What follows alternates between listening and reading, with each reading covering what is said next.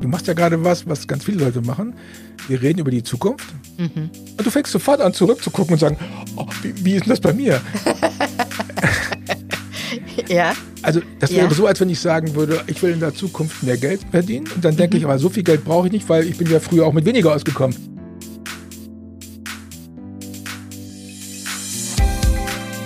UP Podcast. Nachgefragt. Und du bist auch wieder dabei. Das ist wunderbar. Hier geht es heute um Begriffe, die durchaus emotional geführte Diskussionen hervorrufen können, nämlich Akademisierung und Selbstverwaltung.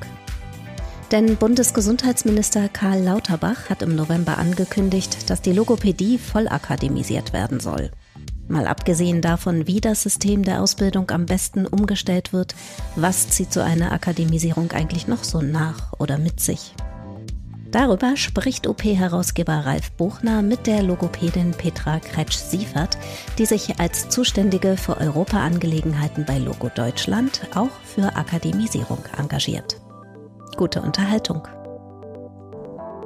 Hallo, herzlich willkommen. Ich bin Ralf Buchner und ich begrüße euch ganz herzlich zu dieser Ausgabe und es geht mal wieder um mein Lieblingsthema Selbstverwaltung für Heilmittelerbringer und verbunden mit dem Thema Akademisierung. Das hat nämlich ganz viel miteinander zu tun und ich freue mich, dass als Gesprächspartnerin sich Petra Kretschiwert bereit erklärt hat, sich mit mir darüber zu unterhalten. Hallo Petra.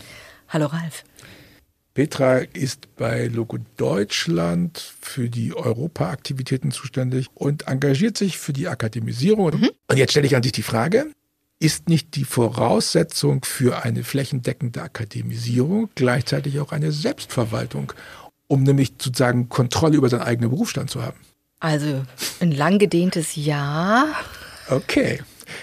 Also das ist jedenfalls die These, die Lauterbach aufstellt beim Pflegestärkungsgesetz. Er hat gerade so ein Eckpunktepapier vorgelegt und er sagt, ah, wir müssen, damit die Pflege den Ärzten wirklich Arbeit abnehmen können, die Pflege besser qualifizieren.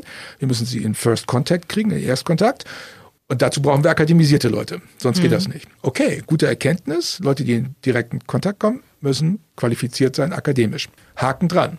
Und dann sagt er, ja, damit wir eine einheitliche Qualität abliefern können, muss dieser Berufsstand sich irgendwie selbst Regeln geben. Das kann ja keiner von außen machen. Das macht ja keinen Sinn, wenn Ärzte festlegen, wie Pflegeleute sich im First Contact verhalten sollen. Naja, das ist aber in den letzten 100 Jahren so gelaufen. Das ist das Problem. Ja, auch ja. bei Logopäden übrigens. Ne? Ja, ja. Ja, genau. Ausschließlich. Aber wenn du jetzt als Logopädin sagst, ich will Vollakademisierung, dann sagst du ja eigentlich parallel, oh Gott, ich brauche auch eine Selbstverwaltung, weil sonst würden ja wieder Ärzte die Logopäden fremdbestimmen. Andere über uns entscheiden. Ja. Genau, ja. Also eigentlich müsste die Zulassung zur, ich darf als First Contact als Logopädin auftreten, diese Zulassung, was bei den Ärzten Approbation heißt, die müsste doch eigentlich von den Logopädinnen selbst vergeben werden, oder nicht? Hm, ist, ist eine Möglichkeit. Also wir haben drei Themen. Du schwingst ja jetzt gerade mit drei Begriffen bunter in einem Satz rum. Sorry. Wir haben ich bin Laie bei der Geschichte. naja, aber du beschäftigst dich ja schon auch durchaus die eine oder andere Woche damit.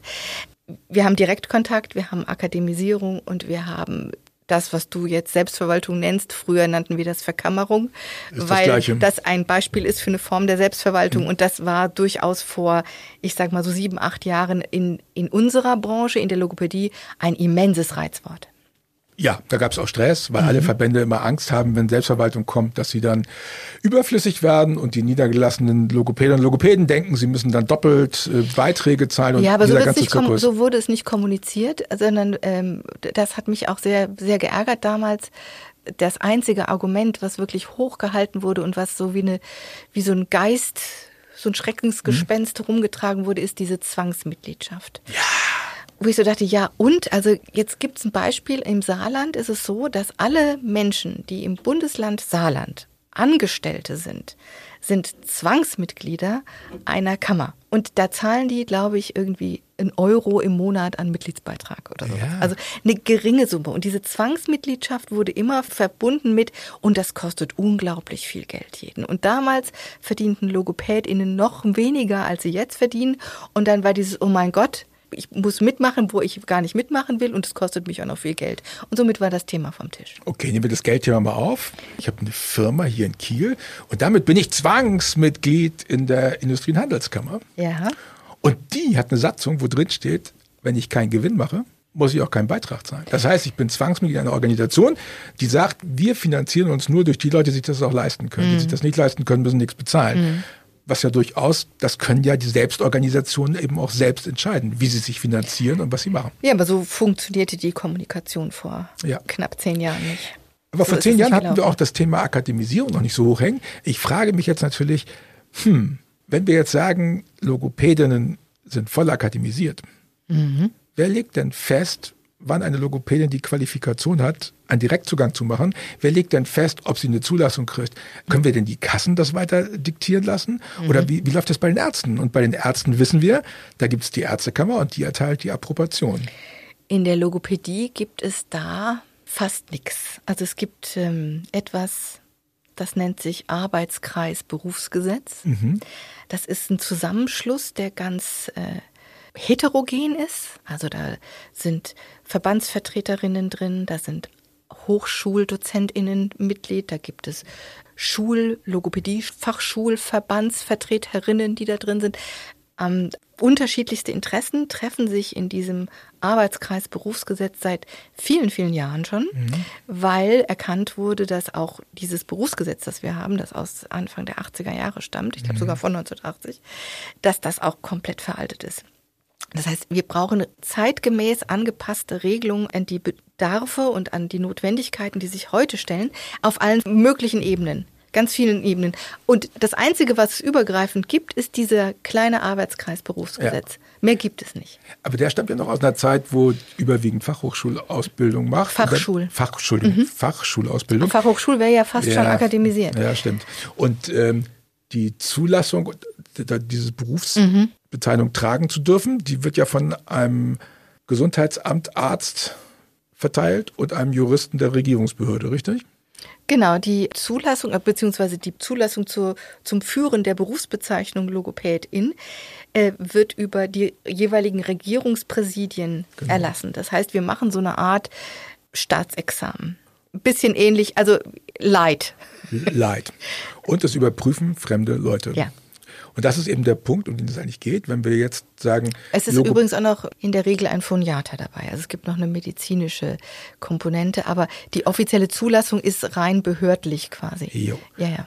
Und wird von Fachfremden vorgenommen. Das Komplett. Ist, ja, da ja. sitzt keine Logopädin, die sagt, ey, du kannst es oder du nee, kannst nee, nee, nicht. eben. Ja. Aber die Prüfungen werden auch von Fachleuten mit abgenommen. Also die, dieses von Examensverfahren. Berufs, berufsfremden Fachleuten mehrheitlich. Es ja. sitzen sogar teilweise Logopädinnen mit in diesen Prüfungskommissionen. Okay. Man macht, legt seine Logopädie-Fachschulprüfung vor einem Gremium ab. Ja, klar. Aber mhm. Das ist eben das Ding. Wir sind sozusagen unter der Kontrolle ja. fremder Berufe. Mhm. Das ist bei den Ärzten anders. Da wird Korrekt. die Approbation von der Ärztekammer vorgenommen und das sind ausschließlich Ärzte, die da mhm. sitzen oder von Ärzten beauftragte mhm. Leute. Mhm in, in, in diesem schulischen Kontext würde ich sagen, ist das okay, wenn wir jetzt eine Akademisierung bekommen. Und das hat Lauterbach ja mehr oder weniger direkt zugesagt. Also so habe ich es jedenfalls verstanden, dass die volle Akademisierung kommt. Dann Gut, stellt sich die Frage, macht nichts. Ich finde, das ist meine Variante besser. Du, bei dir ist mehr Hoffnung, okay. Ja, ich, wir gehen den hoffnungsvolleren Weg mal ja. heute. Okay. Also nehmen wir mal an, das kommt. Hat das nicht dann auch oder muss es dann nicht auch nach sich ziehen eine neue Organisationsform für die Logopädinnen? Ja, also wie gesagt, wir haben verschiedene Ebenen. An allen, auf allen Ebenen müssen die Stellschrauben grundlegend anders gezogen werden. Und das macht man am besten immer von den Leuten, die wissen, worüber sie reden. Genau. Also inhaltlich ist diese Selbstverwaltung etwas, was quasi nicht zu haben irgendwie das Absurde ist. Aber mhm. das leben wir halt seit Jahrzehnten. Ja, genau, wir haben uns daran gewöhnt. Ja, weil wir aus so einem Hilfsberuf-Ding kommen. Man muss uns immer zeigen, wie es geht, angeblich, uns Logopädinnen. Jetzt um, um, ich kann nicht für die anderen Heilmittel sprechen, deswegen bleibe ich immer mit diesem Fokus auf der Logopädie. Naja, mhm. also machen wir uns nichts vor, wenn wir heute eine Abstimmung durchführen würden unter allen Therapeutinnen und Therapeutinnen und sagen, habt ihr Lust, eine Selbstverwaltung hochzuziehen, was die Politiker ja bereit wären zu formulieren, mhm, mhm. dann würde diese Abstimmung sicherlich äh, sich gegen so eine Selbstverwaltung äh, ja. ziehen. Woran liegt das? Weil, also das ist meine subjektive Wahrnehmung, die mag auch verzerrt sein möchte ich vorweg schicken. Aber ich glaube, weil aus dieser Diskussion von vor ungefähr zehn Jahren, wo es so heftig war, blieb hängen, naja, dann haben wir auch die eigene Budgetverantwortung und dann ist es irgendwie noch schwieriger mit dem Verteilen des Geldes, weil wir, es gibt nicht so viel Geld im Topf und so weiter und so weiter. Da werden viele Nebelbomben geworfen. Warum Die zünden eigentlich? sich quasi selber. Ich weiß nicht, weil man mit Ängsten schüren, äh, also äh, Desinformation weiterleben kann. Keine Ahnung. Also um, um mal die Geldfrage zu machen, Ja. äh, wir- wir haben knapp 30 Prozent aller in Deutschland arbeitenden und nicht arbeitenden Therapeutinnen und Therapeuten, die in Verbänden organisiert sind. Und damit haben wir 70 Prozent, die nicht einzahlen in einen Verband. Mhm. Wenn die alle einen Euro auf den Tisch legen würden, wäre das Budget ja sensationell höher. Ja, ich meinte mit Budgetverantwortung quasi das, was jetzt bei den Ärzten, du hattest es Ach so. ähm, erwähnt, es gibt ja mal Ach, die Vereinigung und die Genau, und, und die äh, Kassenärztliche Vereinigung ist ja hauptsächlich fürs Verteilen von Geldtöpfen da. Ja, gut, aber das ist ein anderes Thema. Lass uns Genau. mal bei, bei der Aber diese Angst bei der- besteht, weil, Ja. weil so viel Unwissenheit und, und, und wenig äh, Ideenreichtum besteht, wie man Sachen auch gestalten könnte. Okay.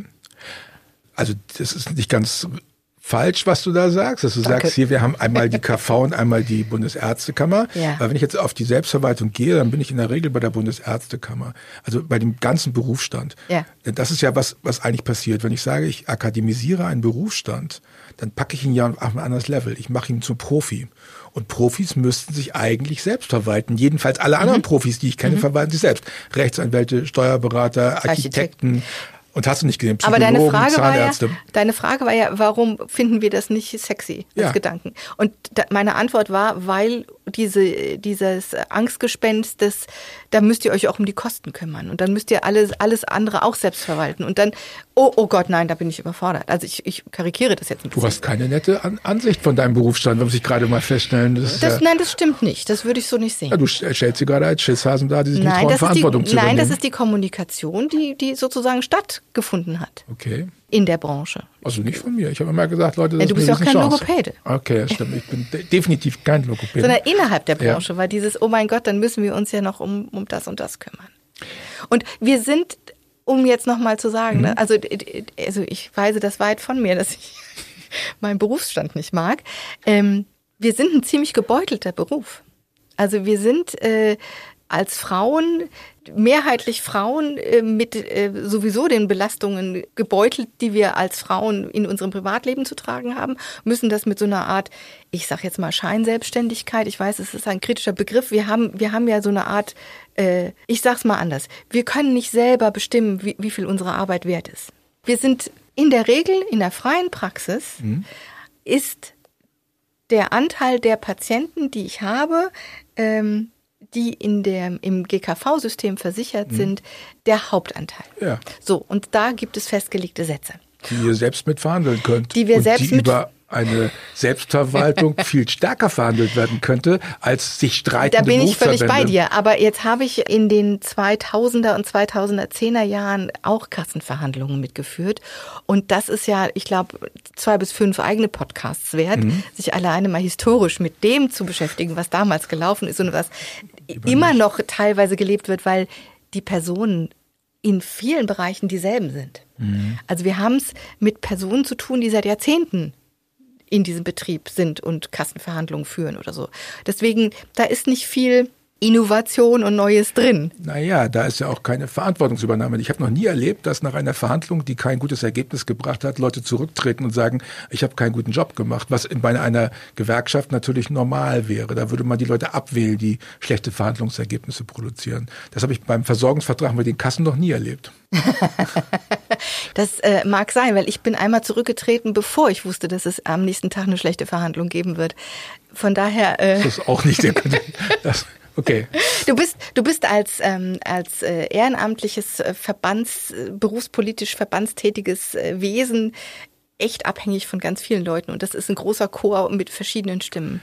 Und deswegen ist das mit den Kassenverhandlungen, das ist ein, ein leidiges Thema, aber das wissen wir ja. Ja, genau, das ist ein, Ja. also ein anderes Thema. Nochmal Exakt. zurück. Eigentlich war der Punkt, dass ich sage, oder ich stelle die These auf, Mhm. wer volle Akademisierung will, der muss Parallelstrukturen Selbstverwaltung fordern, weil sonst wird es nichts. Das ist ja, was Lauterbach den pflegenden Leuten mitgegeben hat. Da gehe ich mit. Wenn ihr als erst Kontakt auftreten wollt, wenn ihr akademisiert seid, dann müsst ihr euch selbst organisieren, damit wir einheitliche Qualitätsniveau bekommen. Und das ist ja die Frage, ist das in der Therapie auch so? Du meinst, das ist das, was Ja. Lauterbach über die Pflege Ja. sagt und das ist eine Idee, die könnte man so auf die, Ja. Mhm. auf die Therapie, glaube ich, auch übertragen.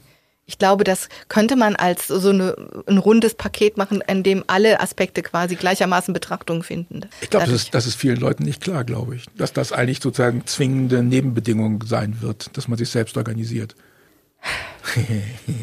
Das äh, weiß ich jetzt nicht, das ist spekulativ. Ja, okay. Na, ich wundere mich ja. Also ich nehme das schon, war das, was du ja eben gesagt Ja. hast, dass die Leute keine Verantwortung übernehmen, das nehme ich auch so wahr. Dass, dass Leute sich scheuen, zu sagen, ich stelle mich hin, übernehme Verantwortung dafür, stehe auch für das Ergebnis gerade. Das ist, also ich habe das neulich mal mitgekriegt, ich glaube, das glaube ich bei, bei den Physiotherapeuten, wo man dann gesagt hat, okay, das Ergebnis will ich meinen Mitgliedern nicht kommunizieren, wir schieben das mal ins Schiedsverfahren. ja, es geht doch. Ja, also meine, wir haben, ich glaube, ich glaube, 70 Prozent der Entscheidungen, die getroffen worden sind, hat, hat das Schiedsgericht getroffen. Das macht die Kasse wahrscheinlich genauso. Wenn, wenn der GKV Schwitzverband denkt, oh, da habe ich Stress mit meinen Kassen, dann ab ins Schiedsverfahren und dann muss er das nicht mehr selbst vertreten. Keine das ist ein völlig verantwortungsloses Verfahren, was wir haben. Jetzt bin ich ja Mitglied in einem Berufsverband, der sich, der, den gibt's noch nicht so lange und wir haben uns auf die Fahnen geschrieben, dass wir das eben so nicht machen wollen. Also das ist jetzt auch ein bisschen Unterstellung. Ich weiß nicht, wie die Beweggründe der anderen in der Aber, sind. ihr, aber ihr dürft aber trotzdem, ihr dürft ja auch keine Ergebnisse von Schiedsverhandlungen veröffentlichen. Ihr habt auch unterschrieben, dass ihr nicht nach, nach draußen zahlt. Also wenn ich von dir mal eine Information haben will, wie es im Schiedsverfahren gelaufen ist, sagst du, Ralf, darüber darf ich nicht reden. Das ja auch völlig okay ist. Ja, wie gesagt, das, wir, wir sind hier nicht alles Solisten, sondern das ist ein Chor. Und das ist also auf der Seite, auf unserer Seite der, der, der Heilmittelerbringer wie auch auf GKV-Seite zum Beispiel. Ein Chor ohne Dirigent. Und meine These ist, die Selbstverwaltung, die kommen würde, wenn die Akademisierung kommt, dann hätte sie, diese Selbstverwaltung wäre sozusagen die Organisation, die den Dirigent stellen könnte, damit der Chor auch schöne Töne gemeinsam singt, damit sie zur gleichen Zeit einsetzen und aufhören. Ist das jetzt ein Beispiel, was man so Ja, ich weiß jetzt nicht, ob ein Dirigent äh, ein, ein also eine Selbstverwaltung ein Dirigent ist, weil da gibt's ja nun auch verschiedenste Themen. Ähm, aber diesen Chor irgendwie in einen besseren Klang zu bringen, wäre schon auch eine gute Idee. Naja, also, wenn, die, wenn die Ärzte sich hier in Schleswig-Holstein treffen, Ja. dann hat jeder eine Stimme und dann werden da Anträge gestellt. Und dann stimmt man ab und dann ist klar, wofür die Selbstverwaltung steht. Und dann gibt es Auftrag an handelnde Ja. Personen, das auch umzusetzen. Das ist eine relativ klare Sache. Das würde Ja. ich. Also, Also ob man jetzt in einem Berufsstand ein, zwei, drei oder sieben Fachverbände hat, Mhm. äh, Berufsverbände, je nachdem, wie die sich inhaltlich dann auch ausrichten, ob sie sich mehr politisch oder mehr fachlich ausrichten. Alleine unter denen eine Kommunikation herzustellen, ist äh, echt durchaus nicht trivial. Und das würden solche Selbstverwaltungselemente sehr stark vereinfachen. Ja. Und es hieße ja auch nicht, dass äh, Fachverbände nicht mehr existieren würden. Also natürlich gibt es auch, obwohl es äh, Ja doch, die müssen die Verhandlungen ja, führen. Wenn wir das mal mit den Ärzten vergleichen, wir haben KV, wir haben Landesärztekammern, aber wir haben natürlich immer noch den Fachverband für Radiologen oder sowas, ja, Mhm. oder so- solche Dinge. Das heißt, dieses Sterben der Berufsverbände würde wahrscheinlich nicht eintreten.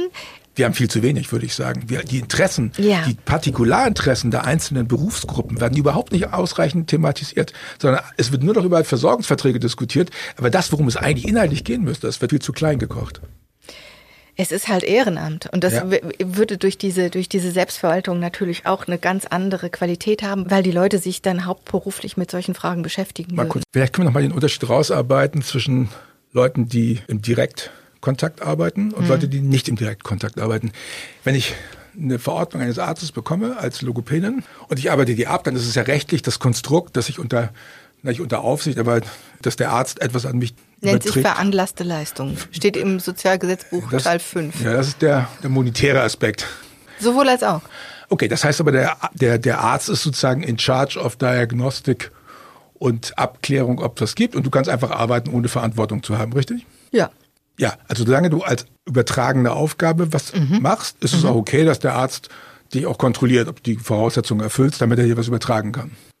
Wenn du jetzt aber Direct Access hast, wenn du Direktzugang hast und der Arzt überträgt dir nicht, sondern du machst es eigenverantwortlich, das finde ich ist doch der Moment, wo man sich überlegen muss, ist das eigentlich noch korrekt, dass ein Berufsfremder sozusagen entscheidet, ob ich das darf oder ob ich das nicht darf, sondern da irgendwann kommt doch bei bei dieser Konstruktion die Frage auf, hm, wer entscheidet hier eigentlich über mich? Ich glaube, du bist da tatsächlich in der, ich sag jetzt mal, Komplexität des Denkens ein bisschen weiter als auch die Politik aktuell. Also ich gehe nochmal in diese kleine Nische Logopädie im Vergleich mhm. zu den großen, größeren Playern, wie zum Beispiel der ganz große Player Pflege. Mhm. Oder im Vergleich zu der Logopädie auch den Physiotherapeuten. Mhm. Wenn ich nochmal auf dieses 15-Punkte-Papier mhm. von Lauterbach zurückgreifen darf, dann will er ja, dass sogar die Pflegenden in der häuslichen Pflege auch verordnen dürfen. Ja. Beispiel, also wenn, wenn man sich da die Seite beim Bundesgesundheitsministerium öffnet, dann steht dann also beispielsweise Wundversorgung, Salben ja, und Katheter. Alles. Da sprechen wir von Hilfsmitteln. Von Heilmitteln. Also von Moment, Moment, da will ich, darauf will ich mhm. hinaus. Also äh, beispielhaft werden Hilfsmittel genannt. In der Systematik der Sozialgesetzgebung sind Heilmittel und Hilfsmittel quasi nur durch einen Bindestrich mhm. getrennt. Das heißt, die sitzen, Heilmittel und Hilfsmittel liegen in einem Topf. Wenn das also quasi politisch umgesetzt wird für die Pflege, kann kann es mir passieren, bei dem jetzigen Stand, den wir haben, der Regelung in der Gesundheitsversorgung, äh, dass eine Pflegekraft Logopädie verordnen könnte. Wenn man das zu Ende denkt. Nicht ganz, aber es, es gibt ja heute schon bei den MDK-Gutachten, bei den Pflegegutachten, ja. da gibt es ja auch diesen Passus, wo untersucht wird, ob hier Heilmittel notwendig sind. Und dann mhm. kann die begutachtende Pflegekraft beim mhm. MDK sagen, ja, hier sind Heilmittel mhm. notwendig. Mhm. Und der Arzt muss dann einfach noch unterschreiben, dass er es auch macht. Mhm. Es gibt solche Ansätze, aber du hast recht, das ist ein mhm. Problem. Ähm, die politische Wahrnehmung der Logopädie ist, also kann ich verstehen, weil wir so eine kleine Orchideennummer sind. Wir uns, äh, ne, es gibt keine 30.000 von uns, ja. Kleine Orchideennummer. Also als, als Berufsgruppe sind wir wirklich am Rand der Wahrnehmung. Und da ist es klar, dass der politische Wille, sich mit uns zu beschäftigen und mit unseren Bedürfnissen als Berufsgruppe, der ist nicht so sonderlich ausgeprägt. Dementsprechend müssten wir quasi selber dafür sorgen, dass wir in die, in die politische Wahrnehmung kommen und vor allen Dingen auch selber sagen, was wir wollen. Und dieses, was wollen wir, da sind wir wieder bei uns selber. Wie kommunizieren wir die unterschiedlichen Interessengruppen miteinander und wie können wir eine Kommunikation an Dritte gestalten. Mhm. Da war dieses Beispiel Arbeitskreis Berufsgesetz. Mhm. Da versucht man das seit Jahren, aber die Kommunikation intern ist durchaus nicht einfach. Und jetzt verrate ich noch mal was. Mhm. Diesen Arbeitskreis gibt es länger, als es meinen Berufsverband gibt. Und es wird ja oft gesagt, Mensch, wenn wir so viele Berufsverbände haben, dann wird es nicht leichter mit der Kommunikation. Mhm. Das glaube ich nicht, dass es daran liegt. Mhm. Ich, ähm, es, mm, es ist einfach ein mühseliges Geschäft aus, der, aus dem Ehrenamt heraus, äh, da lang, mittel- und langfristige Konzepte zu entwickeln die auch quasi einen Konsens das, haben. Ja, aber ich habe noch nie gehört, dass Leute sagen, okay, wenn wir akademisiert werden, voll akademisiert werden, dann ändert das auch unsere Organisationsstrukturen. Also den, nein, den nein. Punkt habe ich bisher noch nicht gehört. Deswegen habe ich ja gesagt, du aber, bist ein bisschen weiter. Aber, aber der ist zwingend, findest du nicht? Drängt sich durchaus auf. Ja, finde ja. ich auch. Ja. Also, also, ich würde mir das wünschen, dass man es auch gemeinsam kommuniziert, auch allen beteiligten Leuten. Also das ich glaube, das ist ein. Also Lauterbach ist jetzt quasi an manchen Stellen durchaus, ist der weit, ja. ist der ja auch durchaus politisch manchmal ein bisschen unkonventionell in seiner Vorgehensweise. Es war er schon, als er, als er nur Berater einer Gesundheitsministerin war in den ja. 90er Jahren. Ja. Und als er dann auch äh, Bundestagsabgeordneter wurde, da kam er gerne mal zu spät und hat dann Rüffel gekriegt. Also er hat gerne mal andere Sachen gemacht als die anderen.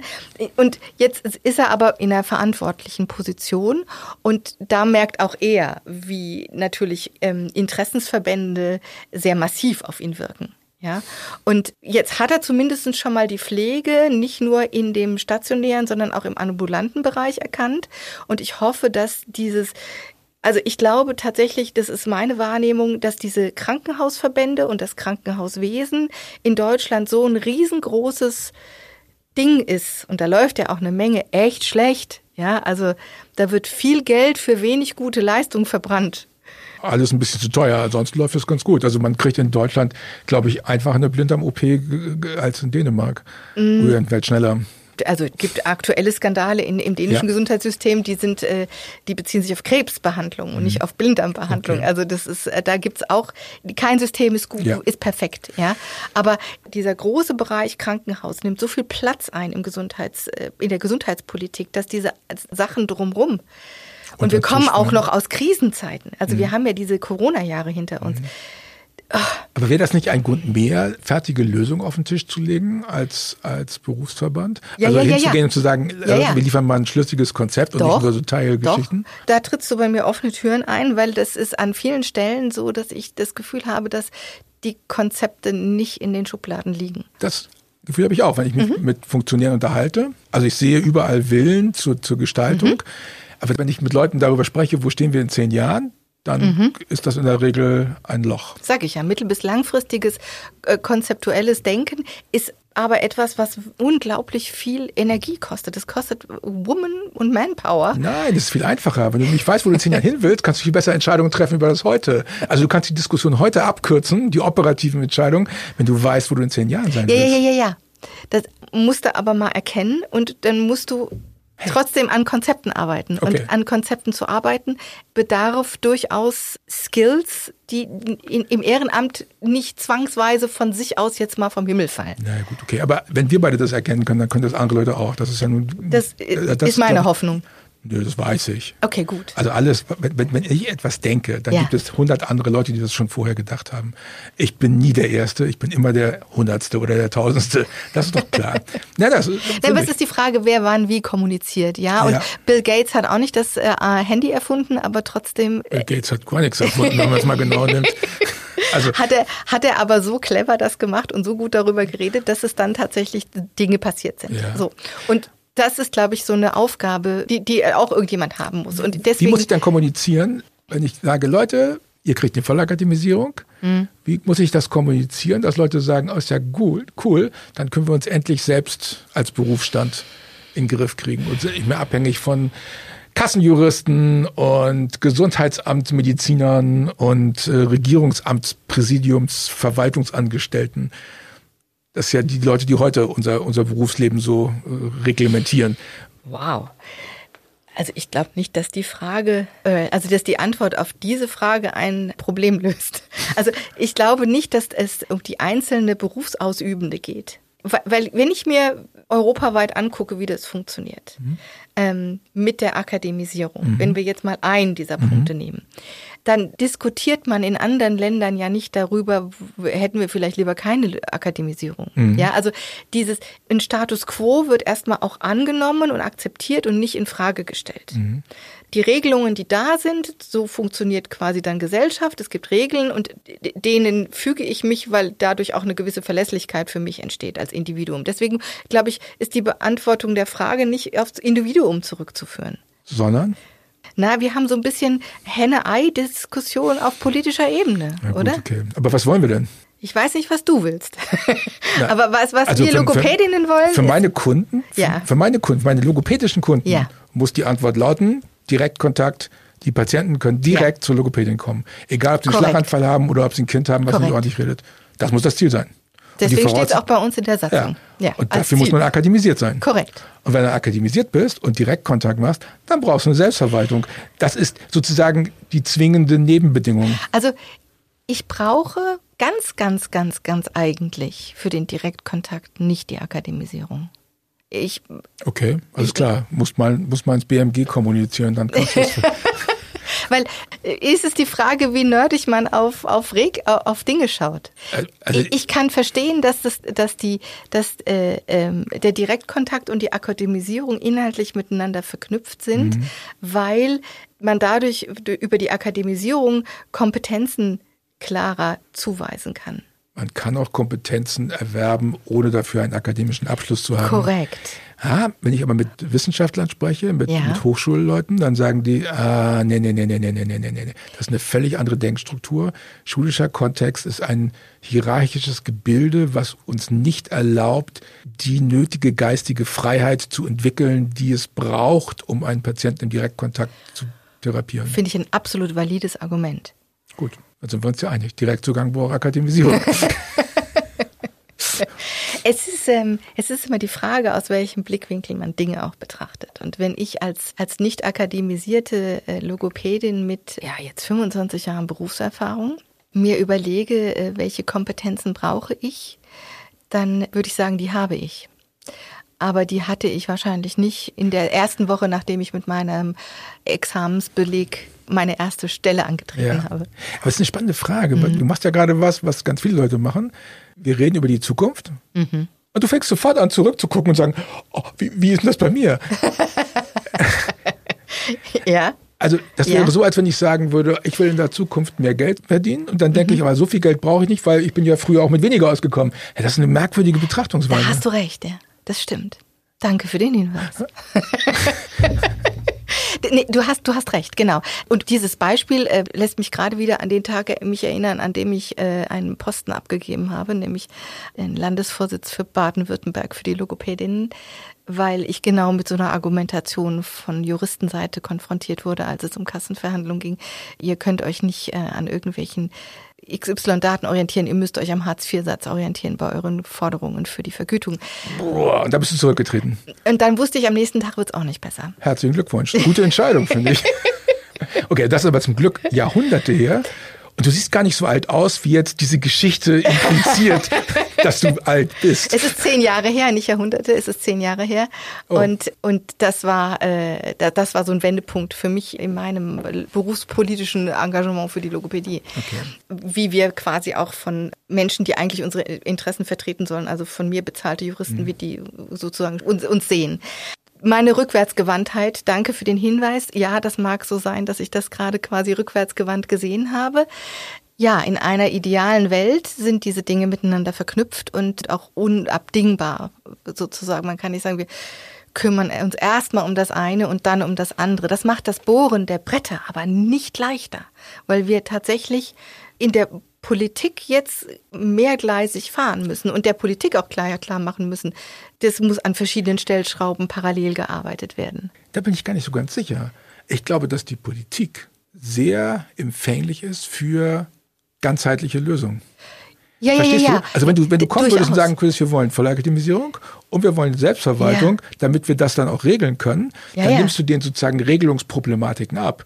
Ich glaube, Völlig dass klar. Politiker im Grunde ihres Herzens auch bequem sind und den Weg des geringsten Widerstandes Und ich gehen. glaube, jeder Politiker, der äh, an irgendeiner Stelle, wenn wir jetzt in der Gesundheitspolitik bleiben, äh, da Kompetenz oder sonst was hat, ja, äh, ist dankbar für Konzepte, die so ein bisschen auch als Konzept gegossen daherkommen und so dieses klingt in sich schlüssig, Ja. kann man so gehen, den Weg, weil dann müssen sie es sich selber wursteln. Und wenn sie es selber wursteln, wird wieder nichts draus. Also das ist ja das, das ist ja die Erkenntnis, die wir zwei haben. Ja. Wenn es die anderen regeln, wird's blöd. Ja. Also müssen wir es selber regeln Ja. und müssen wir auch uns darum kümmern, dass das Tor zum selber regeln auch gescheit geöffnet wird. Da, Spaß an der Zukunftsgestaltung haben. Gut, also halten wir fest, Ja. Akademisierung und Selbstverwaltung sind zumindest thematisch ziemlich nah beieinander Mhm. und könnten einander bedingen. Ob man das so dogmatisch sehen muss, wie ich das jetzt Mhm. gerade gemacht habe, können wir mal dahingestellt sein lassen. Aber ich glaube, wer über Akademisierung redet, muss auch darüber reden, was machen wir denn mit den Akademisierten? Na, spätestens, wenn wir sagen, und wir wollen das Akademisierung als Dings, als einzelnes Qualitätserhalt und so weiter äh, sehen, okay. Und daraus ergeben sich dann aber der Direktzugang und die Selbstverwaltung. Das heißt, dieses, wir haben quasi eine Medaille mit drei Seiten. Und das immer aufrechtzuerhalten in der Kommunikation ist einfach, Spannend. it's not easy. Doch, ist es. Man muss nur nach vorne Darüber gucken. reden ist einfach. Nee, ich glaube, nach vorne gucken hilft. Okay. Also konsequent nach vorne gucken. Wo will ich hin? Das ist das Genau. Thema. Wenn wir zusammen verreisen wollen, das hilft es, wenn wir wissen, wo wir hinwollen. Sonst kommen wir da nicht an. Yep. Na gut.